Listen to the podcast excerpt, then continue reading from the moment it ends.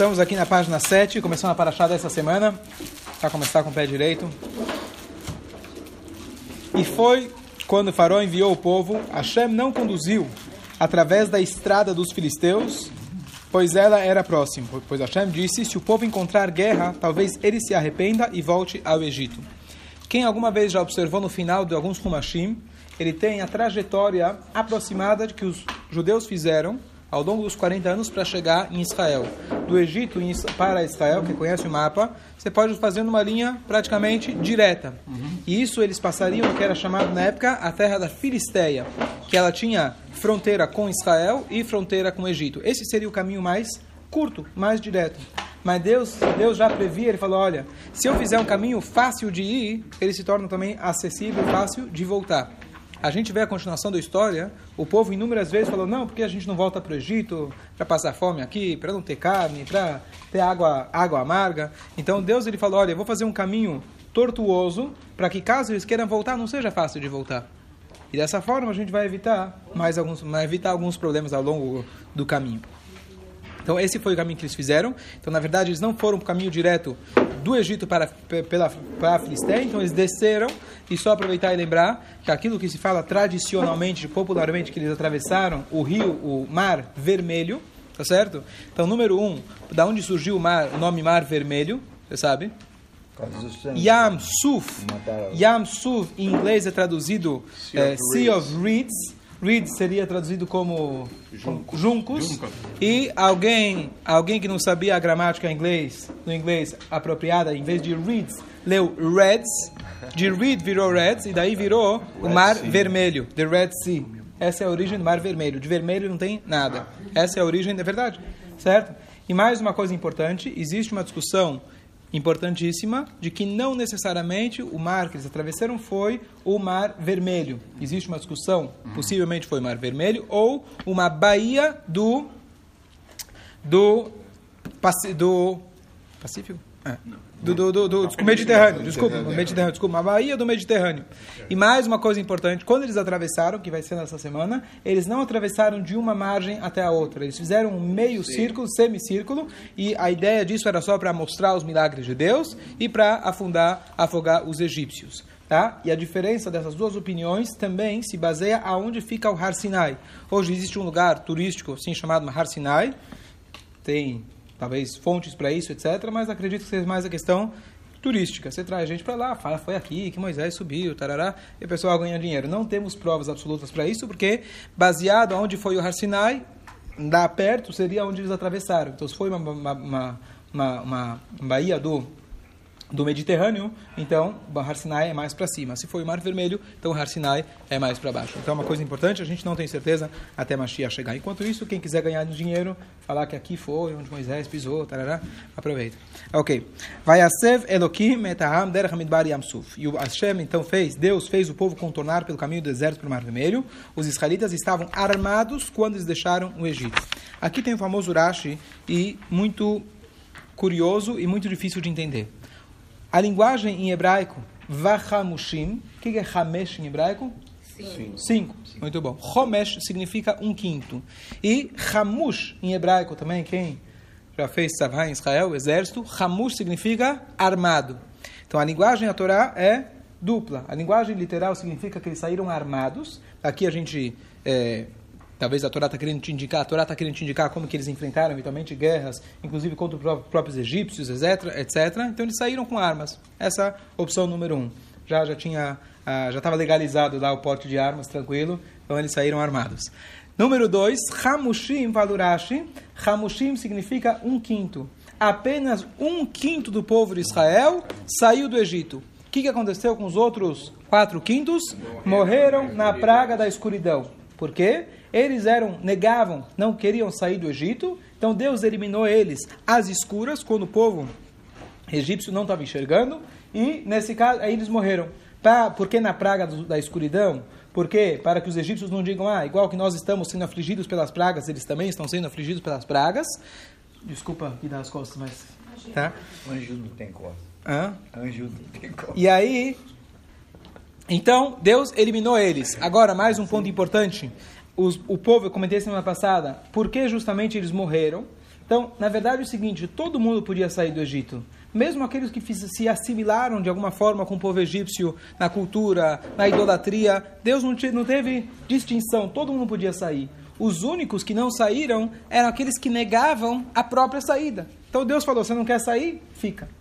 O que fica difícil da gente entender é o seguinte: quantas pessoas saíram do Egito? A Torá fala para a gente são 600 mil homens entre 20 e 60 anos. Se a gente multiplicar. Se não pega mulheres. Se, sem contar mulheres, crianças. crianças. até 20 anos idosos. e adultos acima, idosos acima de 60 anos. É. Né? Na época já, 60 anos já podia estacionar na vaga de idoso, tá certo? Então a partir de. Luiz, você já pode, né? Tranquilo, não paga o ônibus. Não. Então já não pagava o ônibus lá na saída, Deus nem não contou eles. Nem o metrô. Nem o metrô.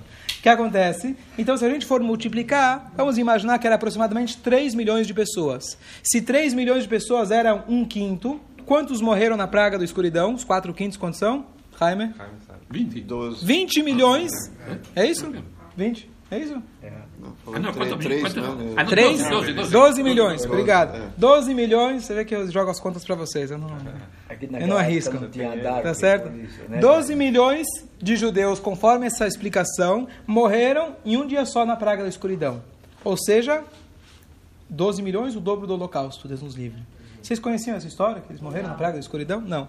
Como é possível que um holocausto como esse tá, passa batido? Ah, só morreu 12 milhões e saíram o povo, a gente comemora no Pesach. Você sabia que alguns dias antes da saída do Egito morreram 12 milhões de judeus? Então é difícil, então o Urashi traz isso, essa é a explicação clássica, mas eu sempre tive dificuldade de entender isso, meu, meu problema. Mas assim, como é possível que você fale de um holocausto de 12 milhões, 4 quintos do nosso povo e ninguém nem sabe dessa história? Passa batido e a Torá deveria pelo menos fazer: olha, vamos fazer um dia de lembrança a esse holocausto, a esses judeus que por um motivo ou por outro morreram. Nada, passa batido. Hã?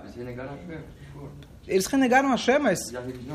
Ok, que seja. Mas pelo menos que a gente lembrasse, soubesse dessa informação. Essa informação passa muito. Hã? Eles renegaram a religião. Os judeus são judeus, são filhos de Hashem, e se, se, eles, se, eles, se eles estão sofrendo, Deus está sofrendo junto.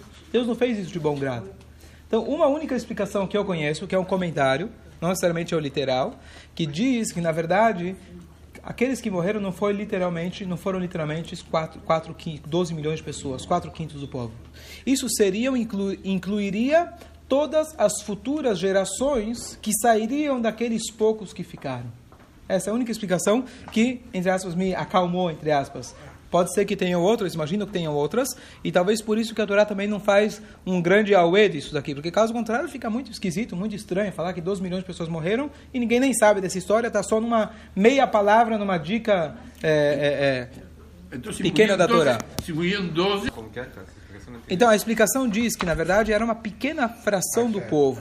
Quando se fala que era quatro quintos, incluiria todas as futuras gerações que sairiam dessas, dessas pessoas. Essa é uma, é uma explicação autêntica, não sei se é a única, mas é uma explicação que facilita um pouco para a gente entender. Mas se fosse 12 milhões, também não teria condições de esconder todos esses corpos aí, é uma coisa absurda. É boa, também. Como, como que eles poderiam esconder todos esses corpos? Exatamente. É verdade, uma, interessante. Uma cada... Interessante. Ainda mais, toda a ideia de matar eles na praga da escuridão seria para os, para os egípcios não perceberem. Se morreu 80% do povo, né? Como que de repente ninguém percebeu? Cada um teria que enterrar quatro. É. Então, é uma coisa... Não, complicado, complicado. Ah, literalmente. A gente, assim, de novo, eu quero só enfatizar, essa é uma explicação. A explicação popular é que de fato morreram. A gente não pode negar porque é difícil da gente entender. Tem a explicação comum que realmente de fato morreram, mas essa pelo menos é uma explicação que facilita a nossa compreensão. Ok, podemos um copo? Mas alguém está com pressa para ir para o parque? Ninguém vai trabalhar hoje, né? Então tá bom.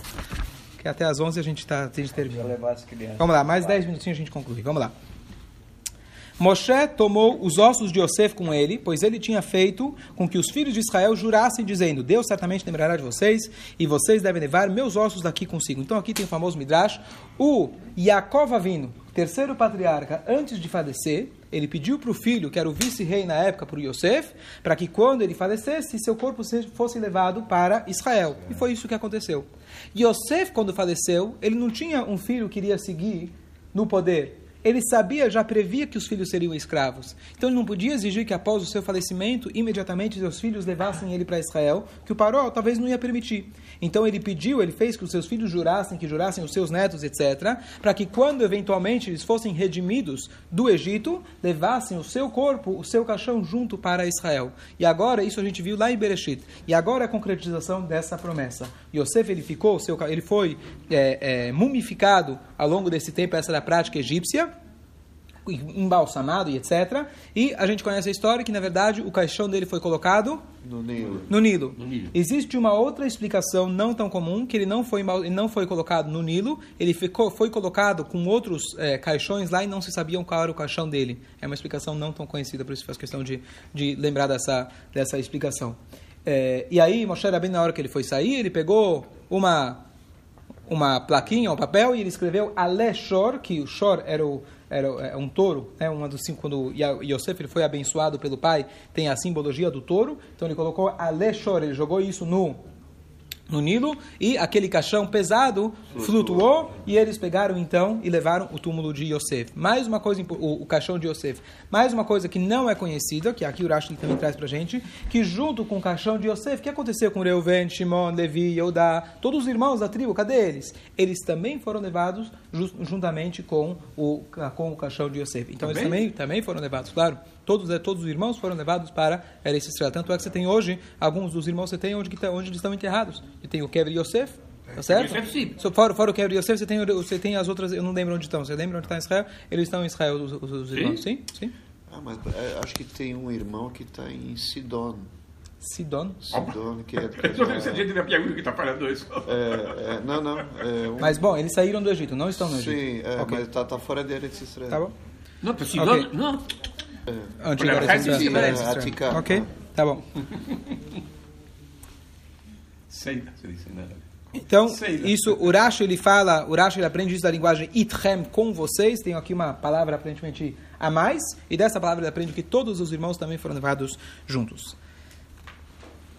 Eles partiram de Sukkot e acamparam em Eitam, à margem do deserto. Deus ia adiante deles durante o dia e uma coluna de nuvem para guiá-los ao longo do caminho. De noite, uma coluna de fogo ilumina- iluminando-lhes para poder viajar dia e noite. Não afastavam, não afastava nem a coluna de nuvem de dia, nem a coluna de fogo de noite diante do povo. Então eles tinham lá o primeiro Waze da história, se funcionava bem e não tinha erros. E ele pegava o melhor caminho, não ia para a favela, né? não ia na linha vermelha lá no Rio, e ele ele te levava, na verdade, ele te levou até o Yamsuva, né? Até, até de cara com, com o Mar Vermelho, né? Aí depois se vira, né? Chegamos ao nosso destino final. Então, a, a coluna de fogo iluminava durante a noite, a, a nuvem da glória de Hashem iluminava durante o dia, e ela funcionava como um GPS, ia mostrando o caminho para o povo. E não só isso, como a gente sabe, ela também, inclusive, alisava o caminho, tirava as montanhas, tirava os buracos, matava as cobras e escorpiões e faziam como se fosse, eu imagino, como se fosse uma esteira rolante na frente deles, alisava terraplanagem, terraplanagem imediata. Bom, Hashem falou a Moshe dizendo: Fala aos filhos de Israel, diga-lhes para voltarem e acamparem diante de Piachirot entre Migdol e o mar. Vocês devem acampar diante de Batsefon, próximo ao mar. O faró dirá sobre os filhos de Israel: Eles estão confusos na terra, o deserto se fechou sobre eles. Eu endurecerei o coração do faró, e eles os perseguirá. Eu serei glorificado através do faró e todo o seu exército, e o Egito saberá que eu sou Deus. E assim fizeram. Então aqui tem um, um teste que Deus fez, um desafio que Deus fez para o povo de Israel. Ele falou para Moshe agora: vocês estão, eu quero que vocês façam o seguinte, que vocês comecem a voltar para trás, U-turn, né? Recalculando, recalculando, já ouviu? Recalculando rota. Eu quero que você fa faça meia volta em direção ao Egito. Por quê? Para que o Paró pense que vocês estão perdidos e para que ele para que ele comece, comece a perseguir vocês. Pergunta a vocês, teria coragem de fazer uma coisa dessas? Cutucar o leão com vara curta. E- mas ele está fora da, da jaula, né? Tá certo? É literalmente isso. E o povo teve a coragem de fazer isso. Deus mandou, eles fizeram. Aqui a gente já vê, complementando o que o Ricardo tinha comentado ontem à tarde, o povo agora já está saindo daquela mentalidade escrava e já está tomando atitude. Eles tiveram a atitude de fazer, sacrificar aquilo que os egípcios consider- consideravam Deus. Agora Deus está falando para eles voltem para trás, para literalmente para a jaula, para a boca do leão, e não tenham medo. E depois vocês vão ver a força de Hashem, a mão de Hashem. Foi isso que aconteceu literalmente. Foi o faraó, foi dito ao rei do Egito que o povo fugiu, o faraó e seus servos mudaram é, de sentimento em relação ao povo e disseram: O que nós fizemos? Como podemos liberar Israel de nós servir? Ele, o arriou sua carruagem e persuadiu seu povo a ir com ele. Tomou 600 carruagens escolhidas, todas as carruagens do Egito, com oficiais e com, em todas elas. Deus endureceu o coração do faraó, rei do Egito, e ele perseguiu os filhos de Israel. Os filhos de Israel estavam saindo triunfalmente. Teoricamente, os animais dele já tinham morrido. Como que ele tinha ainda 600 carruagens? Depois de 10 pragas, a gente viu que o Egito já estava completamente destruído. Mas tiveram uma das pragas, por exemplo, a praga da peste, que só morreram os animais que eles estavam no campo. Os animais que daqueles, aquelas pessoas que tiveram medo e acreditaram nas palavras de Moshe que iria vir a peste, eles guardaram os animais num lugar coberto. E eles então foram poupados. Esses mesmos que tiveram medo de Deus na hora da praga, eles forneceram os animais para perseguir o povo judeu. Olha que curioso. E é, mais uma coisa importante, lembrem-se que o tempo todo, quando Moshe Rabbeinu está negociando com o Paró, ele dizia que nós iremos por três dias. Ele sempre deixou em aberto a nossa volta, tá certo? Então o Paró, desde o início, ele mandou com eles é, agentes especiais do serviço secreto egípcio para é, para ver o que, que ia ser do povo. Então passou os três dias, ainda eles viram que o povo estava confuso, eles voltaram para o Egito e falaram: Olha, esse povo aqui está querendo fugir, vamos lá ir atrás dele. Então o Paró endureceu o coração dele, Hashem fez isso para que ele visse os milagres de Deus e eles acabassem afogados. Só para concluir com uma mensagem importante, essa questão que a gente vai ver logo depois, eles vão estar numa encruzilhada. À frente deles vão ter o mar. Atrás deles vão ter os egípcios. Ao lado, Deus fez questão de colocar animais ferozes. Não tinham para onde fugir. Então, muitas vezes na vida a gente se encontra também numa situação parecida. Não temos para onde mexer. Se a gente vai para frente, se correr, como é? Se fugir, correr. Se correr, o bicho pega. Se, se ficar, o bicho come. Se ficar, o bicho come. O que, que faz? Então, na verdade, a gente teve, logo depois da manhã, a gente vai ver que, a, que os, os, judeus se dividiram basicamente em quatro grupos. Uns falaram, vamos voltar para o Egito. Outros falaram, vamos pular e se suicidar melhor do que a gente voltar para o Egito. Outros falaram, vamos lutar. E outros falaram, vamos, vamos rezar para Deus. E Deus responde para os quatro grupos dizendo, nenhuma das respostas está correta sigam adiante. Então, às vezes a pessoa quer delegar e falar, bom, deixa eu rezar para Deus, Deus faz por mim. Não, você tem que tomar a tua atitude. Às vezes a gente quer desistir pulando no mar. Às vezes a gente quer se render por o problema. Às vezes a gente quer tentar lutar, mas não tem para onde lutar mais. Então o que, que a gente precisa fazer? Siga adiante naquele seu plano. Da beira Israel Veissal, diga para o povo de Israel, sigam adiante. Que a gente possa, se Deus quiser, seguir adiante, apesar de todas as dificuldades, aproveitar, desejar boas notícias para a família, só alegrias. E a regra é, sigam adiante. Nós estamos juntos, o povo de Israel atravessou junto, nós estamos aqui de mãos dadas juntos para vocês, desejando força, alegria. Se precisar de alguma coisa, contem com o nosso povo, Baruch Hashem. A gente está sempre de mãos dadas. Lachaim, só alegria.